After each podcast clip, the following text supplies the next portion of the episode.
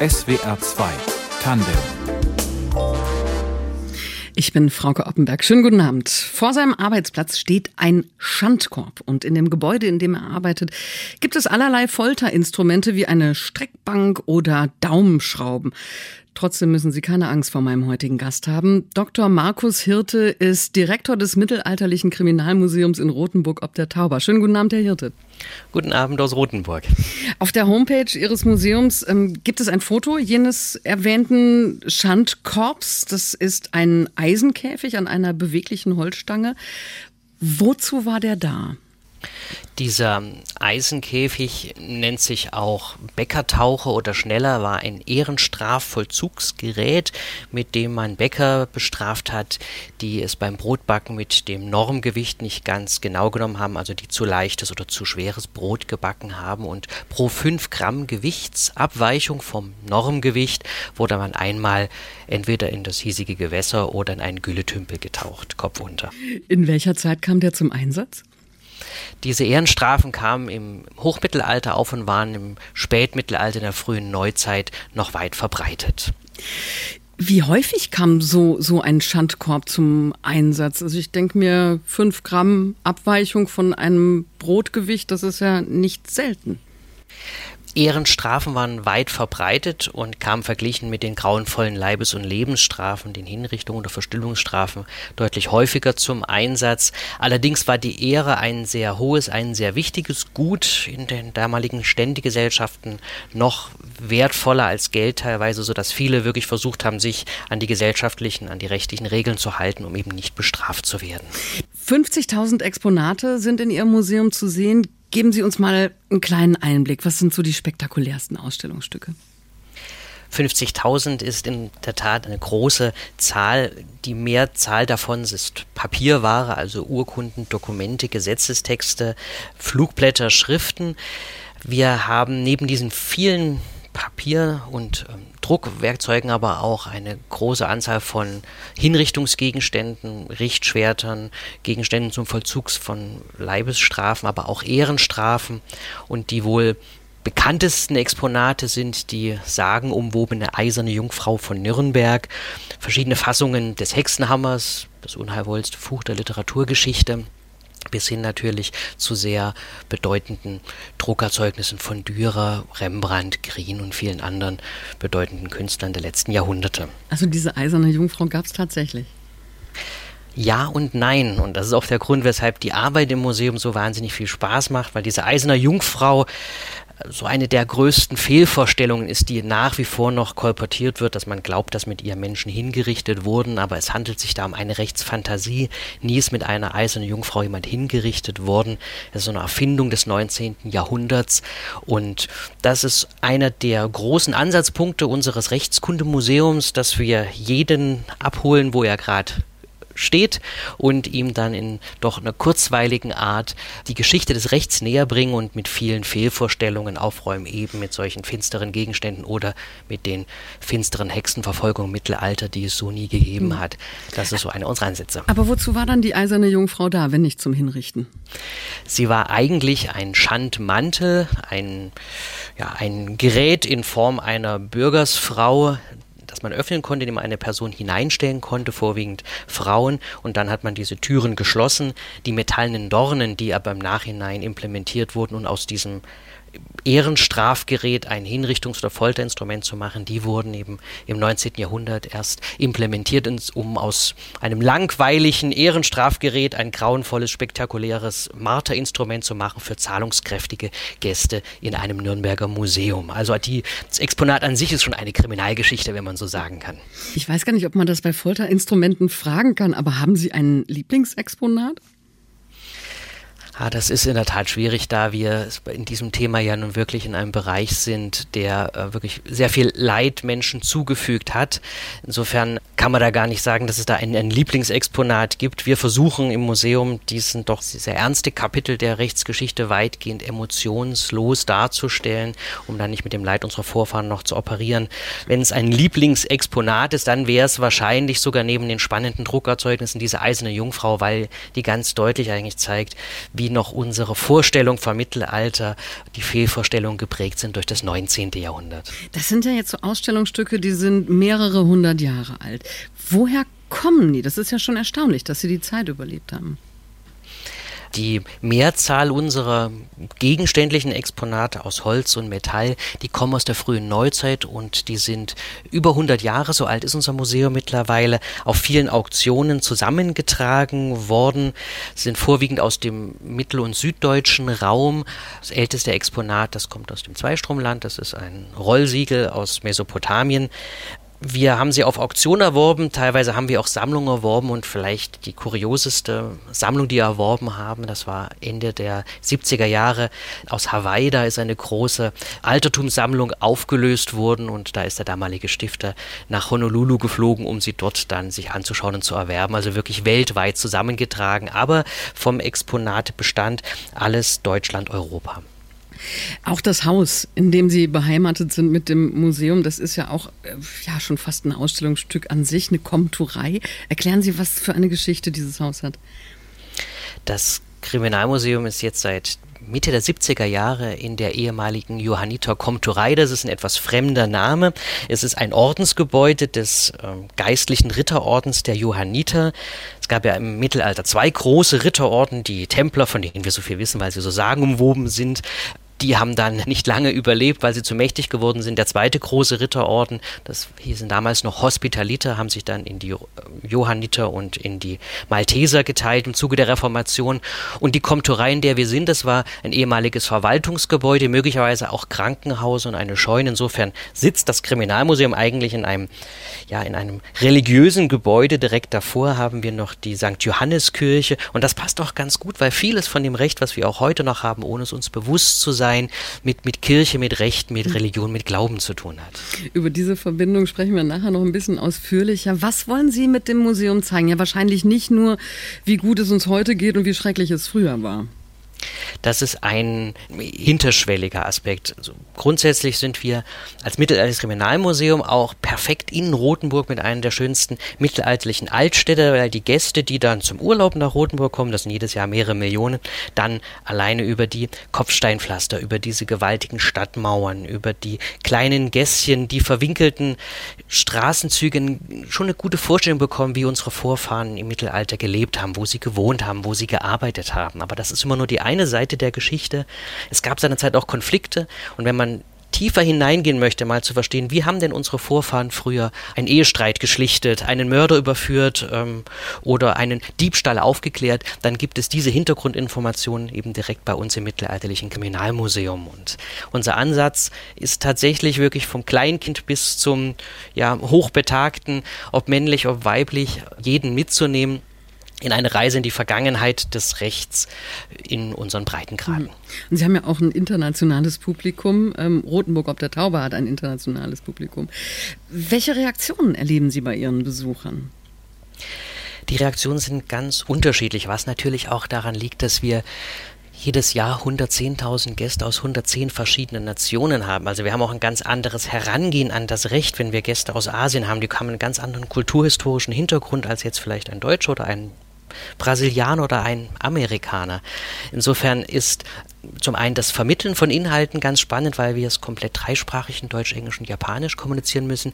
Aber das Feedback, und das macht uns im Haus und mein engagiertes Team auch ganz froh und glücklich, ist sehr, sehr positiv. Die meisten Rezensionen, die man liest, heißt dann, Mensch, wir hätten doch gar nicht gedacht, dass es so viel ist und viele gehen dann raus in weitere Gespräche noch. Der eine oder andere reflektiert auch vielleicht ein bisschen sicher geglaubte Wahrheiten aus der Vergangenheit und das ist so das schönste Feedback. Was wir relativ wenig haben, sind Beschwerden, dass es zu plakativ ist oder dass man Gewalt verherrlicht, weil wir ganz bewusst da versuchen, in diesen doch eher dunklen Kapiteln äh, die Emotionen rauszunehmen, denn jeder, der ein solches Foltergerät sieht und ein bisschen Empathie im Körper hat, der weiß, was so ein Gerät mit einem Menschen anrichtet. Sie sind, Herr Hirte, promovierter Jurist. Sie haben einen Master für Wirtschaftsrecht und Rechtsgeschichte haben für eine Wirtschaftskanzlei gearbeitet. Wie kam es, dass Sie die Stelle eines Museumsdirektors übernommen haben? Mein Weg ins Kriminalmuseum, das kann man fast schon, ja, beschreibt mit den vielen Wegen, die nach Rom führen. Geschichte an sich war schon seit der Schulzeit eine, eine große Leidenschaft von mir und im Zuge der, ich bin in Weimar in der ehemaligen DDR geboren, im Zuge der Wende- und Wiedervereinigung kam dann sehr schnell mein zweite Leidenschaft, das Interesse für Recht und Wirtschaft, also diese neuen Zusammenhänge damals, 89, 90, als dann die Studien Wahl anstand, war natürlich die Frage, was macht man? Und für Geschichte gab es in den Nachwendejahren wenig Möglichkeiten, in neuen Ländern einen vernünftigen Job zu finden. Und so ist es dann erstmal das Recht geworden als Studiengang, merkte aber im Studium recht schnell, dass man Recht und Geschichte ideal verbinden kann mit der Rechtsgeschichte. Und das führte dann über eine, eine rechtshistorische Promotion zur Entwicklung des Inquisitionsverfahrens im, im kirchlichen, im mittelalterlichen Recht, führte dann auch erstmal so wie gesagt, diese besagten Promotionen.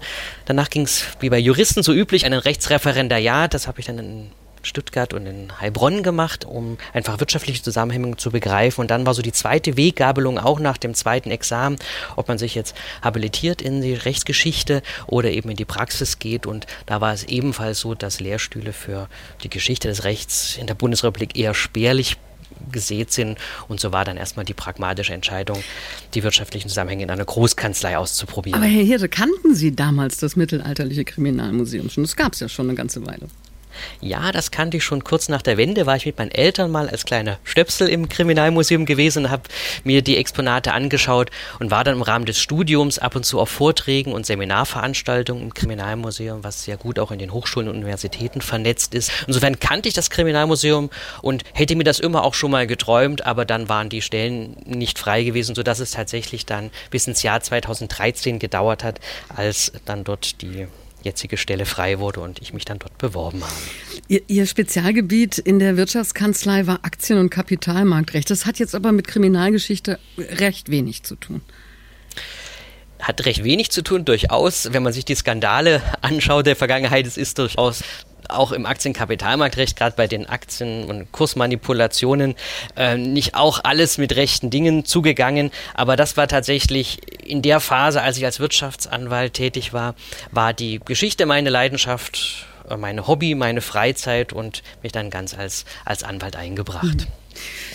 Und wann kam irgendwer auf Sie zu und hat gesagt, hier, ähm, Herr Hirte, wollen Sie nicht Direktor werden? Ja, die ähm, Stelle war in der neuen juristischen Wochenschrift ausgeschrieben und ich war damals im Ausland gerade tätig gewesen ähm, in London und habe es dann dort auch gesehen und bin informiert worden und gedacht, Mensch, das probierst du jetzt einfach, bewirbst dich im Kriminalmuseum. Und da das Kriminalmuseum jetzt kein kommunales Museum ist oder kein städtisches, sondern eine gemeinnützige Stiftung, die sich nur durch die Eintrittsgelder trägt, war man dort eben auf einer Suche nach einem Volljurist, der rechtsgeschichtlich Interesse und Vorkenntnisse hat, aber auch betriebswirtschaftlich ein solches Museum steuern können, weil wir jedes Jahr auf eine schwarze Null kommen müssen. Insofern waren da auch wieder die vielen Museumsinteressierten, äh, fehlte dann bei dem einen oder anderen Kandidaten möglicherweise das wirtschaftliche Hintergrundwissen und Know-how und so bin ich dann geworden. Und haben Ihr Hobby Kriminalgeschichte dann zum Beruf machen können. Was fasziniert Sie eigentlich so an Strafrechtsgeschichte? An Strafrecht als solchem interessiert mich schon als, als junger Jurastudent, dass es letztlich das, das schärfste Schwert ist, was eigentlich eine Gesellschaft hat, um ja, gesellschaftliche Zusammenhänge zu, zu regulieren. Und ähm, wie sich diese Vorstellung des Rechts von den frühesten Anfängen der Germanen bis heute entwickelt hat, das ist ganz vielschichtig und lässt auch ganz viel über den, den Stand einer Gesellschaft erahnen. Insofern ist Strafrecht an sich, weil es auch so stark ins Leben eingreift, ähm, auch gesellschaftlich ganz wichtig, mit durchaus auch problematischen Tendenzen, die wir momentan haben, wo wir eine ganz starke Verstärkung der Kriminalisierung überall haben. Und da gibt es durchaus viele Blicke zurück, man sagen kann, ja Mensch, gewisse Sachen haben wir im Mittelalter, in der frühen Neuzeit auch gemacht, hat nicht wirklich funktioniert, sollten wir vielleicht heute auch überdenken. Nun sind Sie ja seit 2018 auch Lehrbeauftragte an der Jurafakultät der Uni Jena, also da, wo Sie selbst studiert haben. Was lehren Sie dort? Was sind die Forschungsschwerpunkte? Mein Schwerpunkt dort ist in der Tat die Geschichte des Rechts, äh, die Strafrechtsgeschichte, da vor allem die ältere Strafrechtsgeschichte, also von den alten Germanen, vom Ting, von den Anklageverfahren in ganz früher Zeit bis zu zum Ende der Hexenverfolgung. Wie groß ist das Interesse heutiger Studierender an, an Rechtsgeschichte? Das ist erstaunlich groß. Natürlich sind so Schwerpunkte wie Cybercrime oder Medizinstrafrecht, die sind momentan sehr aktuell und auch sehr beliebt. Aber für viele Studierende ist es auch wichtig, über die Grundlagen des Rechts mehr in Erfahrung zu bringen. Und das sind ganz praktische Sachen, die man in der Geschichte des Strafrechts lernt, wenn wir heute sagen wir, den Landfriedensbruch, den wir heute ja kennen, hoffentlich nicht persönlich, aber man aus dem Fernsehen sieht, wenn so Ausschreitungen sind. Der Landfriedensbruch hat seine Wurzeln im 11. Jahrhundert. Und wenn man diese Zusammenhänge einmal begreift, dann merkt man auch, in was für großen ähm, Strömungen man ist und kann da durchaus viel auch für das Studium oder für das spätere Leben mitnehmen. Gibt es noch andere Gesetze, die die letzten 600, 700 Jahre überlebt haben? Also in der Tat sind äh, viel von dem, was wir im heutigen Recht haben, wurzelt gerade im Mittelalter. Also das ganze Prinzip, dass wir jemand schuldig sprechen, das, das Konzept der Schuld, das kommt erst mit der Kirche, eigentlich erst mit dem, mit dem Mittelalter auf. Bei den alten Germanen hat man nicht jemanden für eine Schuld, für was persönlich Vorwerfares bestraft, sondern weil eben ein schädlicher Erfolg eingetreten ist. Also die Schuld zum Beispiel so ein Gedanke oder die Fragen, Raub und Diebstahl, Mord, das sind natürlich alles Delikte, die es schon immer gab und die aber durchaus ganz unterschiedlich mit ganz unterschiedlichen Sanktionen auch belegt wurden. Was unser Kriminalmuseum natürlich sehr deutlich zeigt, ist, dass mit dem Hochmittelalter sehr viele grauenvolle Leibes- und Lebensstrafen aufkommen, die dann sich in der frühen Neuzeit Stück für Stück etwas abgemildert haben. Da kam dann die Freiheitsstrafe stärker auf und die Geldstrafe. Insofern haben wir da natürlich solche Delikte wie äh, Marktmanipulation oder äh, Cybercrime, das sind ganz moderne Ausformungen, aber viele dieser unserer Verbrechen sind Jahrtausende alt. Sie haben in Ihrem Museum in Rotenburg ob der Tauber jedes Jahr 50.000 Schülerinnen und Schüler und Studierende, die Sie ähm, da empfangen und durch die Ausstellungen führen. Das ist, ist eine erstaunlich große Zahl. Warum ist Ihnen das wichtig, dass auch junge Menschen lernen, woher unser Rechtsverständnis kommt? Das sind eigentlich zwei Aspekte. Der eine ist ein ganz klarer von unserem Stiftung, als Auftrag von unserem Stifter, so gewollt, der meinte, man kommt im Leben dreimal ins Kriminalmuseum, nämlich als Kind mit den Eltern oder Schule und dann als Erwachsener mit den Kindern oder als Oma und Opa mit den, mit den Enkeln. Das heißt, ähm, wir versuchen, möglichst viele Menschen zu erreichen über einen langen Zeitraum. Dann ein zweiter Ansatz ist für uns, dass wir gerade auch möglicherweise noch nicht ganz so bildungsnahe Schichten für das Museum interessieren und mit Kriminalmuseum haben wir da eine niedrige Hemm oder eine niedrige Schwelle, eine niedrige Eingangsschwelle. In der Mittelalter ins Kriminalmuseum geht man vielleicht auch mal eher als in etwas, wo man den Museumsnamen gar nicht aussprechen kann, beispielsweise. Das sind so zwei der Aspekte. Der wohl wichtigste ist allerdings auch für mich jetzt persönlich und für mein engagiertes Team, ähm, dass wir in einem Rechtsstaat leben. Und ein Rechtsstaat zeichnet sich eben durch andere ähm, Herausforderungen aus, als jetzt, wenn wir von einer Diktatur sprechen. Und bei uns ist Recht das entscheidende Regulativ und das muss aber kommuniziert werden. Die Menschen müssen dem folgen, die müssen verstehen, warum Recht gesprochen wird. Das mussten sie schon im Mittelalter, das mussten sie in der frühen Neuzeit, das müssen sie auch heute. Und uns ist wichtig, dass wir die historischen Grundlagen des Rechts wirklich auf die verschiedenen Zielgruppen ansprechend äh, kommunizieren um auch ein Stück weit Wertschätzung für unseren Rechtsstaat zu wecken, der tatsächlich stark unter Beschuss ist von vielen Seiten. Denn wenn die Leute kein Interesse mehr an einem Rechtsstaat haben, ja, dann wird es den auch früher oder später nicht mehr geben. Und was für einen Vorteil so ein Rechtsstaat hat, das sehen wir in einigen Gegenden dieser Welt, aber vor allem auch im Blick auf unsere eigene Geschichte zurück. Hm. Über das Recht im Mittelalter sprechen wir gleich noch ein bisschen mehr hier in SWR 2 Tandem nach Musik von Dirk Michaelis, als ich fortgehen. Das ist ein Song, den Sie sich gewünscht haben. Können Sie kurz sagen, warum der Ihnen so am Herzen liegt? Das ist ein Song so aus meiner Kindheit. Das ist ein Song um die Wendejahre herum entstanden der sehr plastisch das Gefühl äh, einfängt, was viele kurz vor dem Mauerfall in den neuen Ländern mit sich getragen haben. Ein, eine Gesellschaft, die zerbricht, die auseinandergeht. Man weiß nicht, wo die Reise hingeht, aber doch eine gewisse Hoffnung mitnehmend, dass es besser wird, was es ja auch geworden ist. Herr Hirte, wie, wie funktionierte denn Recht im Mittelalter? Es gab also, glaube ich, zwei äh, Gerichtsbarkeiten, die hohe und die niedrige. Genau, das Recht im, im Mittelalter war unglaublich bunt, unglaublich vielfältig. Wir reden ja von tausend Jahren an einem ganzen Kontinent.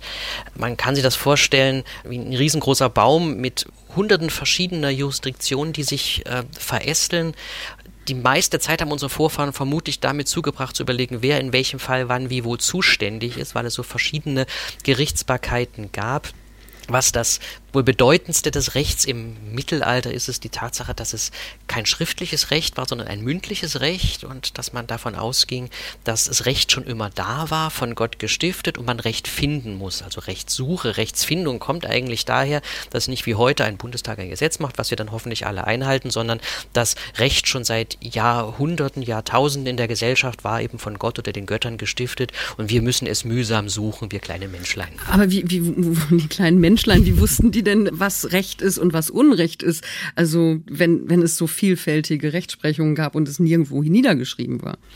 Zum einen eben durch die mündliche Überlieferung. Selbst Anfang des 17. Jahrhunderts konnten gerade mal drei Prozent im Heiligen Römischen Reich überhaupt lesen und schreiben. So wurde Recht durch Sprichworte wie alle guten Dinge sind drei oder wer zuerst kommt, mal zuerst oder Hunds und Kunz jemand den Korb geben, was im Schilde führen. All solche Sprichworte, das sprechende Sätze wurden verwendet, um so grundlegende Vorstellungen von Generation zu Generation weiterzugeben. Eben was, heißt, was, was heißt denn alle guten, aller guten Dinge sind drei dann als, als Gesetz übersetzt. Alle guten Dinge sind drei, kommt aus dem fränkisch-germanischen Ladungsrecht und besagte, wer dreimal nicht auf eine gerichtliche Ladung vor dem Richter erschien, der war vogelfrei und äh, konnte dann quasi durch die Gesellschaft gezwungen werden, vor, den Richter zu, äh, vor dem Richter zu erscheinen, wenn er nicht ähm, getötet werden wollte. Insofern war das eine Zeit, wo es eben noch keine Gerichtspolizei ging. Ich meine, wenn ich heute als Zeuge geladen bin und komme nicht zu Gericht, dann steht irgendwann die Polizei vor der Tür und bringt mich dann zu dem Richter. Das gibt es aber eben nur in einer Gesellschaft, in der es Polizeiorgane gibt, in der es, in dem man A nach B erreicht, in einer Zeit, wo wir von einem Anklageverfahren zum Beispiel sprechen, wo ich als Kläger jemanden anklagen muss, muss halt die Gesellschaft sehen, dass der Beklagte dann irgendwie auch zu Gericht kommt. Weil wenn er sagt, ich bleibe bei mir in meinem Dorf und komme nicht mit, dann wird es schwierig. Wie wurden Verbrechen damals bewiesen? Also wie wurde Schuld oder Unschuld festgestellt und von wem? Da müssen wir differenzieren, so ein frühes Mittelalter und spätes Mittelalter, so von 500 bis ins 13. Jahrhundert, waren vorwiegend aus heutiger Sicht irrationale Überführungsmethoden in Anwendung. Das waren vor allem die Gottesurteile und die Reinigungseide. Bei den Gottesurteilen glaubte man, dass man jetzt Gott fragt und der offenbart sich dann in einem gerichtlichen Zweikampf, also wen Gott den Kampf gewinnen lässt, der gewinnt doch den Prozess oder das Laufen über glühende Flugscharen oder die Wasserprobe, wo man Menschen gefesselt ins Wasser geworfen hat. Das waren so diese sakralen Beweisfindungen und daneben gab es noch die sogenannten Reinigungseide, wo man letztlich schwören muss, die Tat begangen zu haben oder nicht und dann bis zu 72 Eideshelfer finden musste, die mit mir geschwört hätten, ich bin ein ehrbarer Sachse oder Franke und ähm, könnte niemanden töten. Also das waren sehr irrationale Beweismittel in der frühen Phase, um zu dem Urteil zu kommen und das wird dann im Hochmittelalter aus dem Kirchenrecht kommend durch das neue Inquisitionsverfahren und eben die Folter als menschenunwürdige Beweisgewinnungsmaschinerie ähm, abgelöst, in der dann letztlich mit Gewalt versucht wurde, ein Geständnis zu erpressen, um auf Grundlage des Geständnisses dann verurteilen zu können. Also man hört schon raus, und wir haben es ja auch vorhin schon erwähnt, die Rolle ähm, der Kirche in der Rechtsprechung war recht groß. Sie war eigentlich federführend. Die man kann nicht sagen, bis ins 16., 17., 18. Jahrhundert kamen alle maßgeblichen Modernisierungen durch die Kirche. Das lässt sich für das Frühmittelalter schon deshalb so plastisch zeigen, weil mit dem Untergang des römischen Reichs letztlich auch die Schriftlichkeit weitgehend verloren ging und die einzigen, die weitgehend lesen und schreiben können, vielleicht neben dem Sekretär des, des Kaisers, des Königs, waren eben die Mönche gewesen und somit wurden die Mönche, die Klöster letztlich zum Hort des Wissens, der Bewahrer der Tradition und damit natürlich auch für das gesamte Recht, weil die die Kirche hat sich sehr stark am römischen Recht orientiert. Wir wissen ja, dass quasi im Spätrom dann auch das Christentum Staatsreligion wurde. Und während ein Karl der Große schon durchaus stattliche Heerscharen hatte, um quasi sein Reich zu festigen, kann das eine Kirche, wo es ein Gewaltverbot gibt, wo es eben heißt, die Kirche vergießt kein Blut. Wie will die da ein solches ähm, Instrumentarium zusammenhalten? Und da war das Recht das Hauptregulativ. Insofern ist aus dem Kirchenrecht ganz viel entstanden, was wir auch heute noch bei uns im Recht haben. Jetzt haben Sie es gerade schon gesagt, im Hochmittelalter Mittelalter wurde dann sehr viel Folter eingesetzt, um äh, Geständnisse zu erpressen. Dazu kam noch die Hexenverfolgung vom 15. bis zum 18. Jahrhundert. Da wurden Zehntausende Menschen wegen angeblicher Hexerei und Zauberei hingerichtet. Wie kam es dazu? Da gibt es ja viele Legenden und Mythen auch. In der Tat, und deswegen ist gerade das dunkle Phänomen oder das dunkle Kapitel der Hexenverfolgung bei uns in der Präsenzausstellung auch, neben den Tierstrafen und Tierprozessen zum Beispiel, so wichtig. Ähm, denn es gibt zu den Hexenwesen waren ganz viele Fehlvorstellungen. Eines hatte ich schon am Anfang genannt, eine Hexenverfolgung fand nicht im Mittelalter statt. Da gab es die Hexe als Vorstellung noch gar nicht. Das entsteht im Spätmittelalter. Auch eine Fehlvorstellung, dass die Kirche, die Kirche, ich sag's bewusst etwas zugespitzt, eine Hexe verbrannt hat. Das war nie der Fall, weil ein Hexenprozess immer ein weltlich Gerichtsprozess vor weltlichen Institutionen war, weil die schärfste Sanktion der Kirche immer die Exkommunikation ist im Kirchenrecht, also Ausschluss eines Menschen aus der Gemeinde, was keinen Sinn macht für jemanden, der gar nicht Mitglied einer Kirche sein möchte. So viel zum Thema auch der Bestrafung der Heretiker. Das heißt, ähm, das kommt im, in der frühen Neuzeit auf und wird in der Hexenforschung Durchaus werden die Hexenerfolgungen als Geburtswehen des frühen neuzeitlichen Staates beschrieben, sehr plastisch als ähm, ja in einer zunehmend aufgeheizten Atmosphäre mit sehr viel Unglücken, mit sehr viel Not und Leid und einem gelebten Hexenglauben und einem noch nicht ausgebildeten Justizapparat es dann zu solchen grausamen Hexenpogromen kommen konnte in einzelnen Teilen in unterschiedlichen Zeiten und Bereichen des mhm. Reichs. Das ist ja alles sehr düster und grausam und doch hat das Mittelalter bis heute auf viele eine große Anziehungskraft. Also man denke nur an die vielen Mittelaltermärkte, in denen die Zeit so romantisch verklärt wird. Hatte diese Epoche auch gute Seiten? Es ist natürlich schwer, äh, mit, mit Gut und Böse über zum einen einen Zeitraum von tausend Jahren zu arbeiten. Was vielleicht eine ganz gute Hinführung zu der Antwort Ihrer Frage ist, ist, dass es eigentlich nicht das finstere Mittelalter gibt, sondern man könnte eher das, das leuchtende Mittelalter sagen. Das Mittelalter als solches war eine unglaublich mobile Zeit, gerade das Hochmittelalter, wenn wir dann so das 11., 12., das 13. Jahrhundert gehen. Gerade das 13. Jahrhundert ist das juristische Jahrhundert bis zwischen 0 und 2000. Im Mittelalter ist sehr, sehr viel passiert. Die Menschen waren sehr mobil.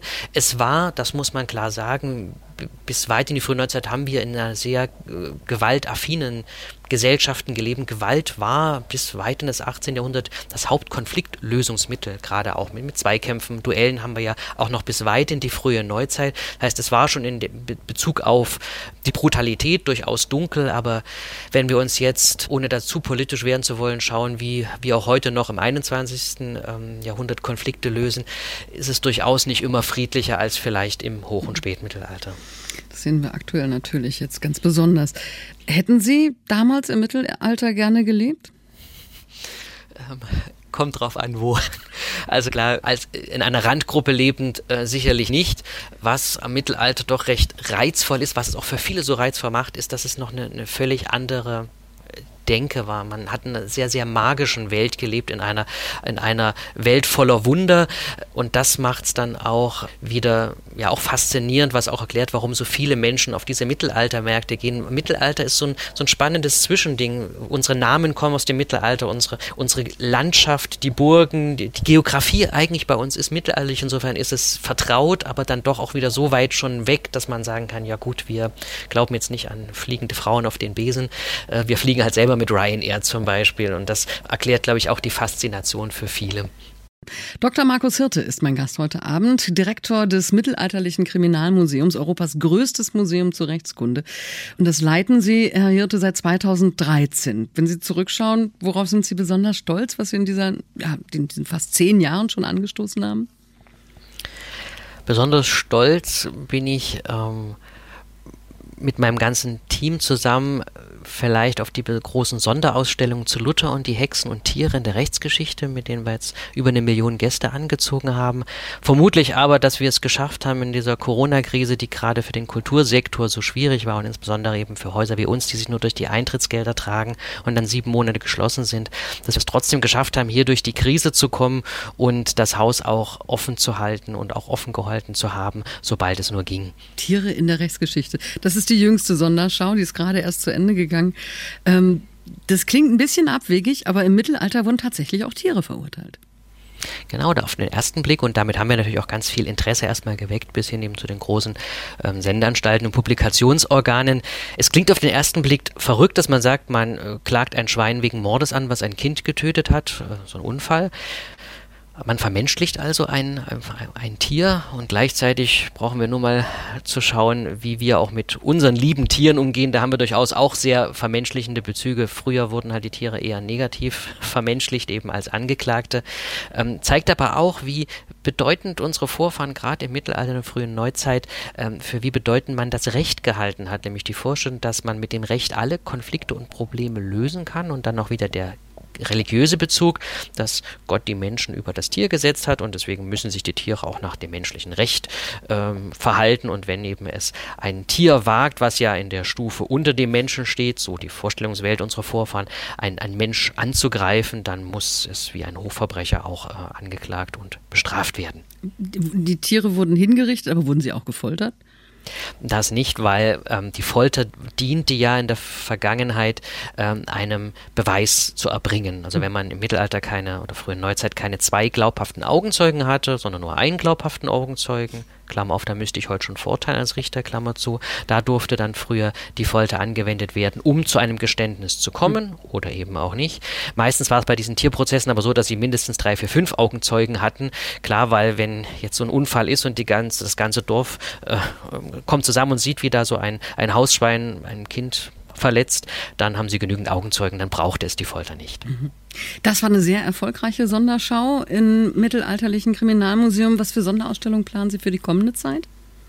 Also wir werden jetzt in diesem Jahr ab Mai eine sehr große Kunstausstellung präsentieren, auch unseren reichhaltigen ähm, Kunstgemäldebestand der ähm, Bevölkerung zu präsentieren. Da geht es um die verschiedenen Ansichten auf Rothenburg in den letzten 200 Jahren.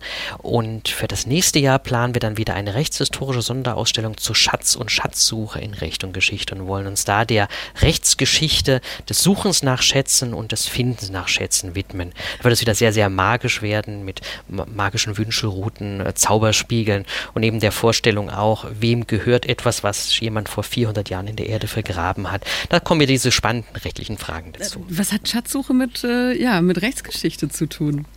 Mehr als man denkt, denn wir haben in Deutschland auch aktuell ähm, in fast jedem Bundesland unterschiedliche Regelungen zum Schatzfinden und Suchen, von Bayern, wo es noch relativ frei ist, bis hin zu anderen Bundesländern, wo Graben überhaupt verboten ist und auch da schwere Strafen darauf stehen es ist immer schon die alten Römer, schon der Kaiser Hadrian hat sich intensiv mit der Frage beschäftigt, wem gehört etwas, was im Boden ist. Da gibt es die sogenannte hadrianische Teilung, wo man sagt, die Hälfte bekommt der Finder und die andere Hälfte, dem das Grundstück gehört. Und wenn es ihr eigenes Grundstück ist, dürfen sie alles behalten. Das heißt, wir haben über fast tausend Jahre eine Vorstellung, dass wenn etwas im Boden liegt, dann gehört es dem Finder.